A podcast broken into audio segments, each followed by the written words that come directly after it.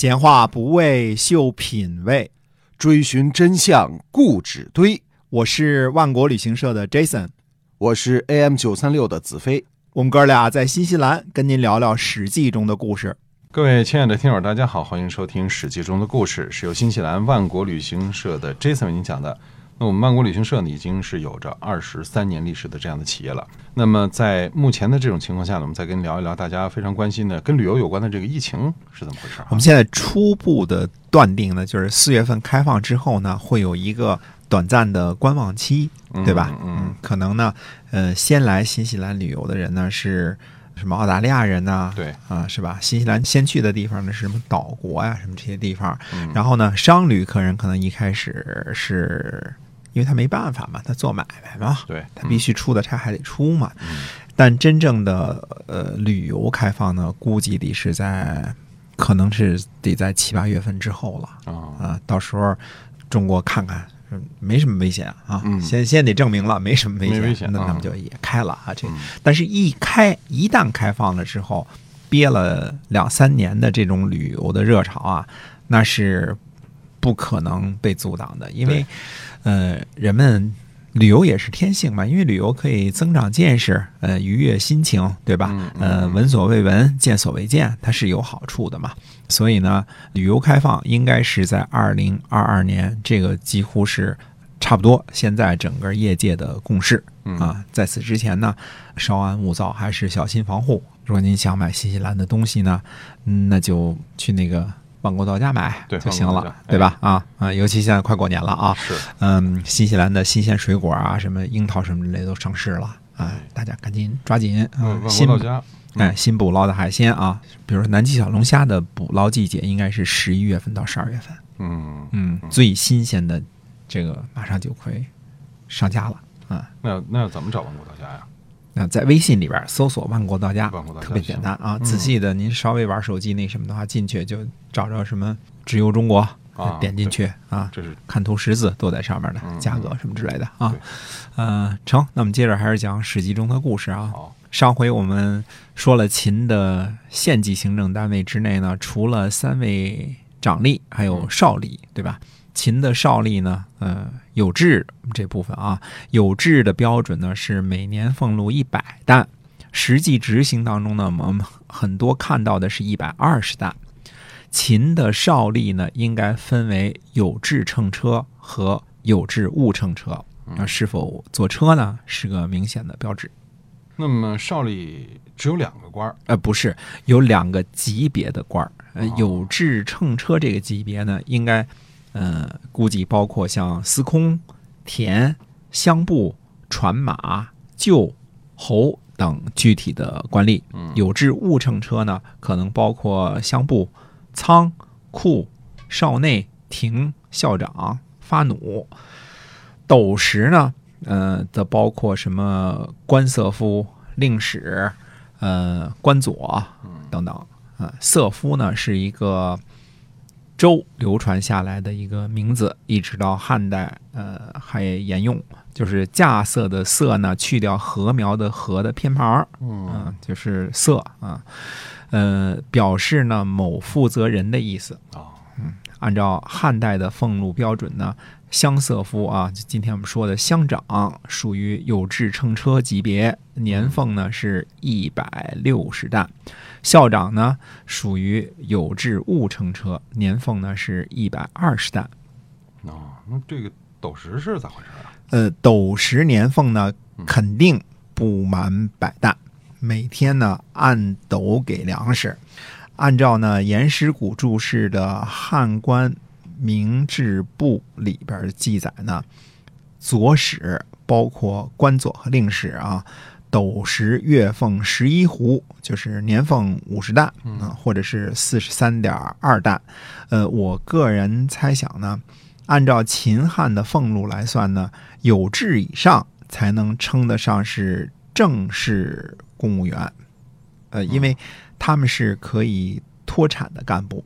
啊啊，而斗石的官吏呢，令史和官佐一级的啊，四五十担的年俸是养活不了一家人的，因为一个成年人的年，我们说的是一个男性成年人的年粮食消耗量呢是二十四担。嗯。按照前边讲的千陵县的边户民的情况呢，哪怕是授田二十大亩，嗯、全家呢也有差不多三百三十担的税后粮食收成。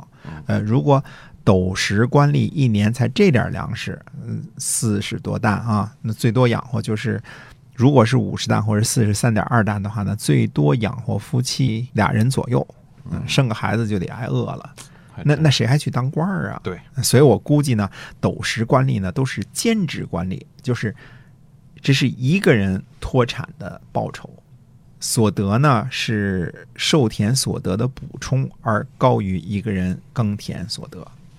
也就是说，一个人脱产，但是靠这点粮食养活不了全家，所以你认为这他属于兼职是吧？哎，是的，呃，在秦国当官呢又不敢贪污，呃，为了当官挨饿这事儿不太可能，谁不敢是吧？哎 没那么大的志向。嗯那么秦国呢，也不可能有这种让你当官挨饿的体制，呃，他们的待遇呢，肯定要优于普通的边户民。嗯，那一百担或者一百二十担就可以做到养活全家了吗？是的呃，可以养活五个男性成年人，嗯、属于壮劳力的男性啊。嗯也就是说呢，嗯、夫妻俩养活仨孩子俩老人，嗯肯定没问题啊。啊，别忘了啊，有志差不多是全家脱产，全家不用下地干活，而且呢，旱涝保收，不管是闹旱灾呀、闹水灾呀、闹蝗灾呀，你按月去官家的仓库领谷子就行了。所以做到有志，哪怕不乘车，也可以全家奔小康了。呃，嗯至少是衣食无忧。对，嗯，那需要说明的是呢，随着秦的这个扩张啊，县有所小，乡有所大，大的乡的乡色夫呢，也可能享受二百担的俸禄。那小的县的县城和县尉呢，最低也可能是只有二百担的俸禄。所以，我们很多时候啊，谈到一些个数字啊，属于某一个特定时间点、那特定的环境下的历史切片儿，而随着时间和空间的变化呢，这些切片儿呢未必能够反映出历史的全貌以及变迁，因为我们没有一个系统的记录，把全过程全部都记录下来，呃，来展示每一个变化和它们之间的内在联系啊。那么秦简中的这个千陵县在哪儿啊？呃，千陵县位置呢处于湘西，原来是黔中郡。呃，秦始皇时期呢属于洞庭郡，现在呢属于湘西苗族自治州的保靖县下辖。嗯，那个时候呢，秦还没有征服五岭之南。呃，千陵县呢属于边疆地区，记录中呢经常看到犯人被贬谪到这里呢服刑。那不但是个小县，而且是个边城，所以长吏、缺边二人运行。那你说的缺编是指的原来有这个编制，但是没有官员到任吗？是的，千陵县的总编制呢是一百零三人，其中呢令史二十八人，遥史十人，在岗十八人，官色夫十人，缺编两人，遥史三人，在岗五人，校长六人，缺编四人，在岗二人，官佐五十三人，缺编七人，遥史二十二人，在岗二十四人，劳监一人，在岗一人。长吏三人，只有县城一人在岗，总在岗人数呢五十一人，一半以上缺编。就算是基层的二十八名令史和五十三名官佐是兼职的，嗯，呃，这个官员队伍也过于庞大了，差不多是三户边户民就得摊上两名官吏，呃，缺编之后呢也得摊上一名，确实感觉多了点儿。啊，嗯，那所以是不是到了秦始皇的时候就开始浪费了？就说这个官吏的俸禄给多了，也不是，感觉一个县呢也得有这么多官吏，因为在记录的那个时候呢，就有三名乡色夫、十位令史和二十二位官佐呢，在遥史中，就是在出公差呢。哦，所以是去公款旅游了。嗯，秦国可没那么大方，让你公款旅游。呃，官色夫呢要管理田啊，包括收田、丈量、田产；乡部呢需要管理税收、军赋，还有库。库是武库，我们现在叫仓库啊，仓是放粮食的，库是存武器的。嗯啊，厩就是负责养马、驾车，还有这个养马驾车的培训等等。令史呢要记录，要出纳，要写报告，还有发弩。怎么说呢？他是秦培养的一个特殊的兵种，能发射强弩的人啊，这需要很大的力气啊，还有经过长期的训练。还有呢，管理徭戍的，负责招兵的和组织徭役的，计算徭役和兵役的平均日期，均衡呃徭戍的。遇到兴徭啊，兴徭就是战争紧急动员的时候呢，要负责赶紧征兵。而出差的那些官员呢，主要是负责传送物资的，负责押解囚犯的，去郡治所在地新武陵去汇报审计的，为官府采购的，比如说去卖盐的，呃，收集各种土特产的。那这个千陵县的官员是忙得很呐，哈。是啊。那么《里耶秦简》中呢，就记载了一则官员叫苦的文字，说是因为很多官员出差在外啊，官员人手不足，很多事情没法处理，以千陵县这样的官吏规模都不能够应付日常的县政运作。那这是为什么呀？因为秦奉行的是法家思想，就是管管管。嗯呃，秦国呢已经把整个社会啊，从政治、经济到军事的各个方面管到每一个毛细血孔了。这就是法家治国的理念，不允许任何的自由空间存在，什么灰色地带，嗯，不允许。嗯，不鼓励呢与国家总战略、富国强兵之外的任何活动，把全国所有的力量都集中在粮食生产和战事方面。所以，秦国占有的是西部非发达地区，却能够拥有天下最强大的军力和后勤支援。最后呢，呃，征服相对来说比较自由、先进和富庶的山东六国。嗯。所以老百姓可不希望，就说被管得这么死板，是吧？那当然，人民是天生喜爱自由的，是吧？自由也更加符合人性嘛，对吧？呃，有的人就明明不适合种庄稼，天性喜欢开个旅馆，嗯，喜欢读个书、游个历、唱个戏，是吧？对。可是商鞅呢，已经把所有的其他的通路都给堵死了，逼着所有的人都去垦荒种地，嗯，然后呢，服兵役、服徭役。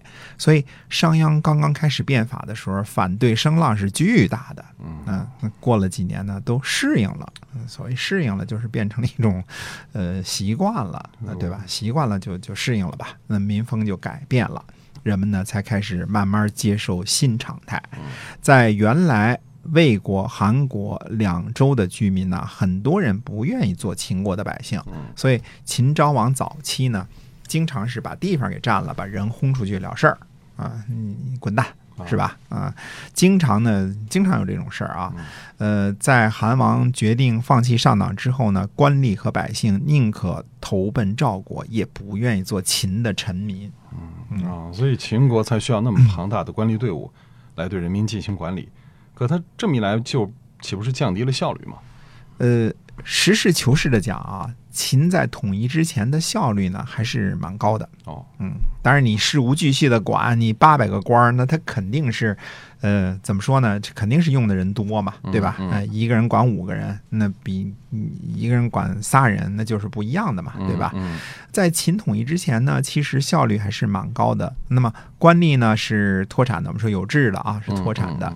那么，呃，军人呢也是脱产的，打仗嘛，对吧？需要别的农民来供养，而秦的管理呢是跟得上的，能够为军队提供后勤保证，主要是粮食的供给。接受了国家的俸禄，那么有志以上、有志以下的官吏呢，必须严守法律。接受定期的考核，如果考核结果是罪，就是达标了啊，你的俸禄呢还继续领；如果考核结果是垫，也就是不达标，那么罚款、判刑、流放各种大板子就会接踵而来了。官吏的生活呢，也会从全家衣食无忧，嗯，有可能变为沦为阶下囚的下场了。所以总体上来说呢，秦的各级官吏，甚至包括斗石这样兼职的官吏呢，还都是勤勤恳恳、尽心尽力的。那么说这个秦的官吏，这个是怎么选拔出来的呢？怎么决定你当县长，他当县尉呢？哎，哎，这事儿我们下回跟大家接着说。好，那么我们是由新西兰万国旅行社的 Jason 为您讲的《史记》中的故事，感谢大家的收听和关注，也希望您能够让我们分享给喜欢历史的朋友。我们下期节目再会。再会。